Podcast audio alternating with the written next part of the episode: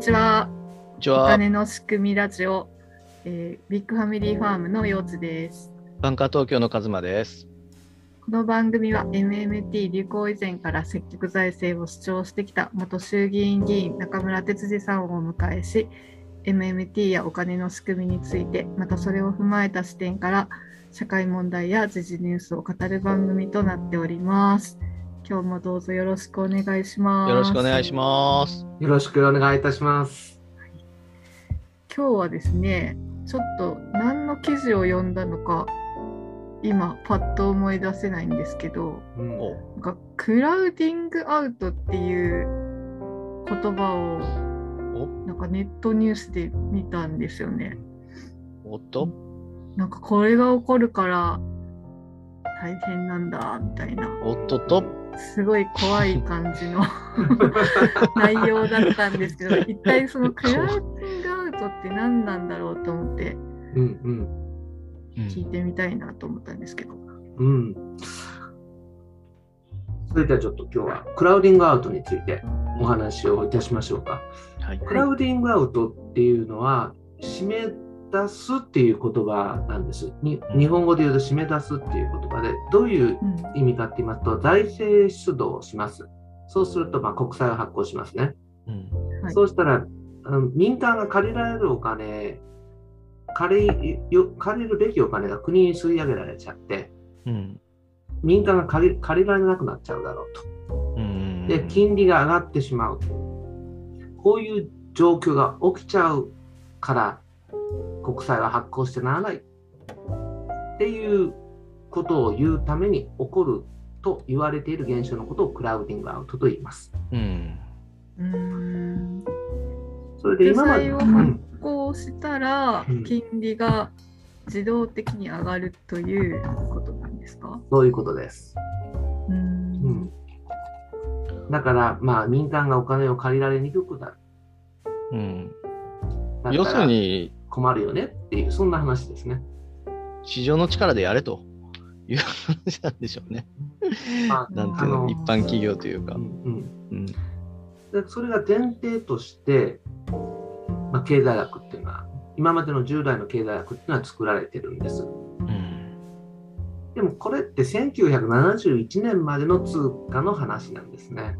うんそれまでの通貨っていうのは全部ドルと固定相場でしたので、自由にお金が増えていかないっていうことを前提に作られてたんです。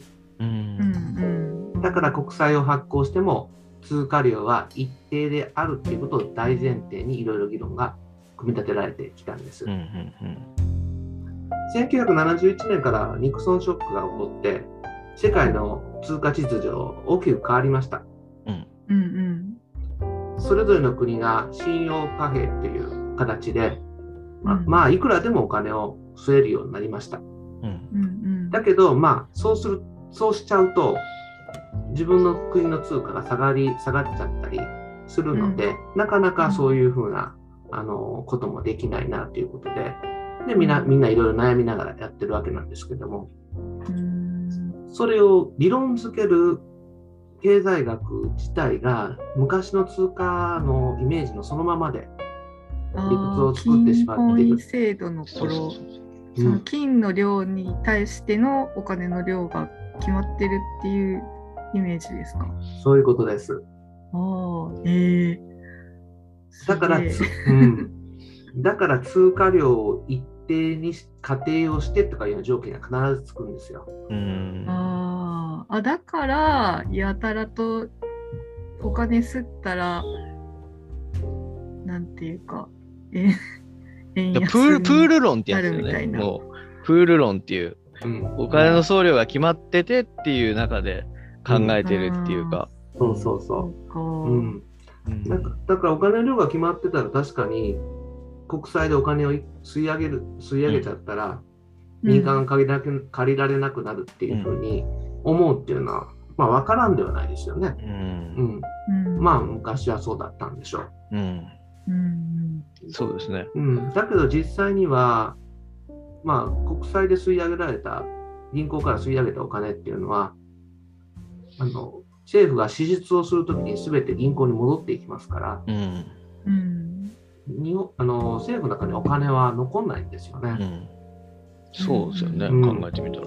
で結局その分が信用創造される形でうん。民間の預金が増えるうん。っていう形になります。うんだから通貨量がその分純粋に増えるんですね。うん。うんだからクラウディングアウトって起きないんです。クラウディングアウトってだって、そうですよね。うんその、別に政府が減ってるわけじゃないっていうか、その、財政出動した、政府サイドのお金が減ってっていうわけではないので、それが前提になってますよね、結局は。あ、そっかそっか、そういうこと？どっちかのお金が減って、政府のお金が減っていくから、国債発行すると、国債発行すると、そうそうそう。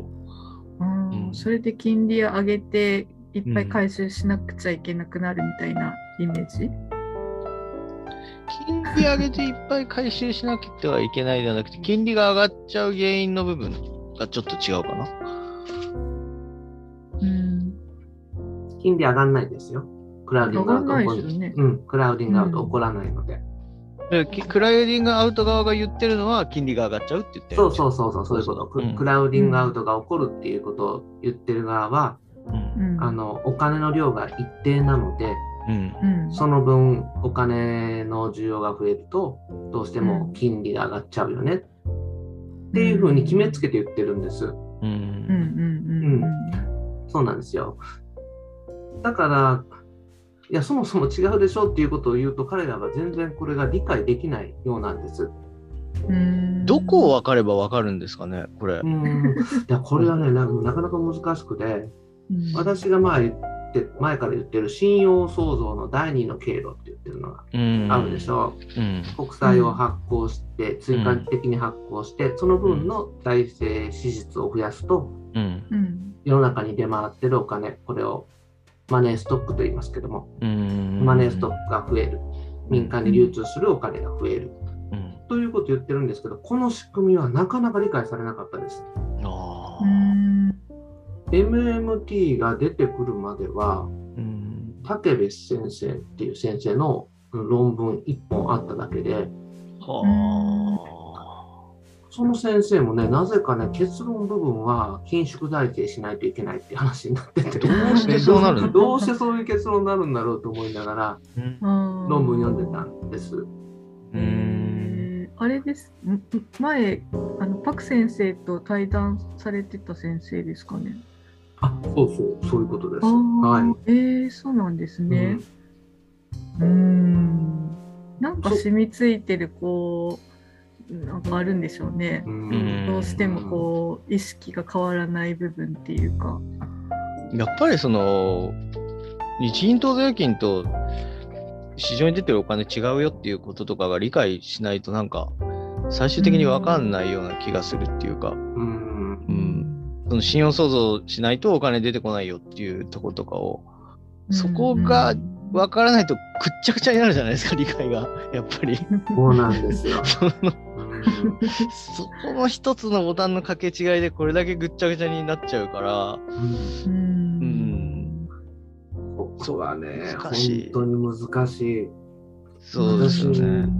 私も2012年、10年前ですね、もうね、うんうんうん民主党の中にいて、うん政府支出したらその分お金増えるじゃないかと。うんどうやって財政破綻するんだと。というようなこと言っても、誰もそのこと分からなかったんです。ううん。ん破綻したらどうすんだみたいな、お前責任取れるのかみたいな感じですよね。どうやって破綻するんですか？そうですよね、なんかき分かると別にそんな難しいことでもないし、そりゃそうだよねっていう当たり前じゃんみたいな話なんですけどね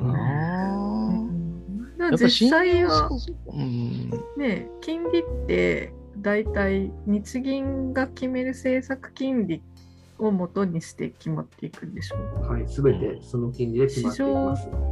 市場でバッと上がってそれで上がるってこともあるんですか、あのそうですね、金利が、まあ市まあ、金利は市場で決まるって言ったら市場で決まるので、うんまあ、何らかの形で市場で金利が上がりますよね。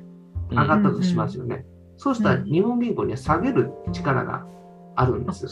そうですよね。うん、うんうんあのお金お金が足りないから金利が上がるわけですね、市場で。うんうんうん。うんうんででお金は日本銀行はすれますから、うん。無無尽蔵にその市場にお金を流していけるわけですよ。うん、国債そうした。らあのはい、銀民間銀行が持ってる国債を日銀が買い取ったりとかするんですよね。うんうん。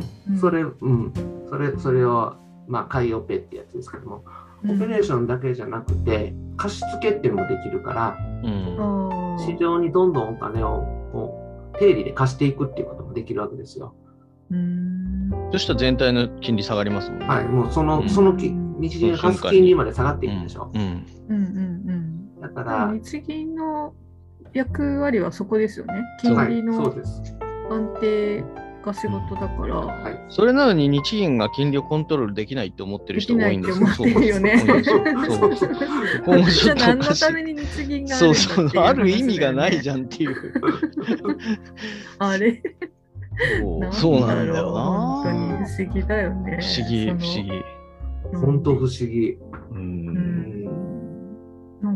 どうしようもない日銀でもどうしようもないほどのなんか金利の上昇圧力がみたいになんか妄想しちゃうんですかね。うん、うん、しちゃうんですよ。い やそれだったら毎毎毎回毎回日銀政策決定会合で何をやってるんだって話になりますよね本当に。うん本当そうですね。しかもなんかそういう、なんていうんですかね、その、積極財政に対してこう反対してる人とかって、それうん理理理屈が取らないっていうか、その今もほらインフレになってるじゃないかっていうけど、それ理由が別じゃないですか。うんその、なんていうんですか。うんうんそうそうだよね。10万配ったらインフレになったわけじゃないじゃないですか。そういうようなちょっと間違った理解というか、うんそういうことになっちゃうから、それがちょっと大変ですよ。そうう、ん全然違うじゃんっていう。うんなぜなぜインフレ物価が上がってんのかの理由まで言わないもんね。うん、そうなの。そう。インフレになってんじゃんっていう風になっちゃうから、うんいや、それ、その理由が、そのお金増えたからインフレになったわけじゃないじゃんっていうところが、うん、なんか混同しちゃってるっていうか、うんうん、そうか、なかなかですね。うん、なかなかですよもう地道ね。に本当に分かる人を増やしていくしかないですかね。そうなんですよね。これがね。本当にそうですねうんうん今年は本当積極財政の年に。したいっていう言ってるんでもうやっぱりね頑張っていかないといけないなと思います。はい今日はクラウディングアウトという言葉をちょっと解説してもらいました。もありがとうございました。ありがとうございましありがとうございまたし。た。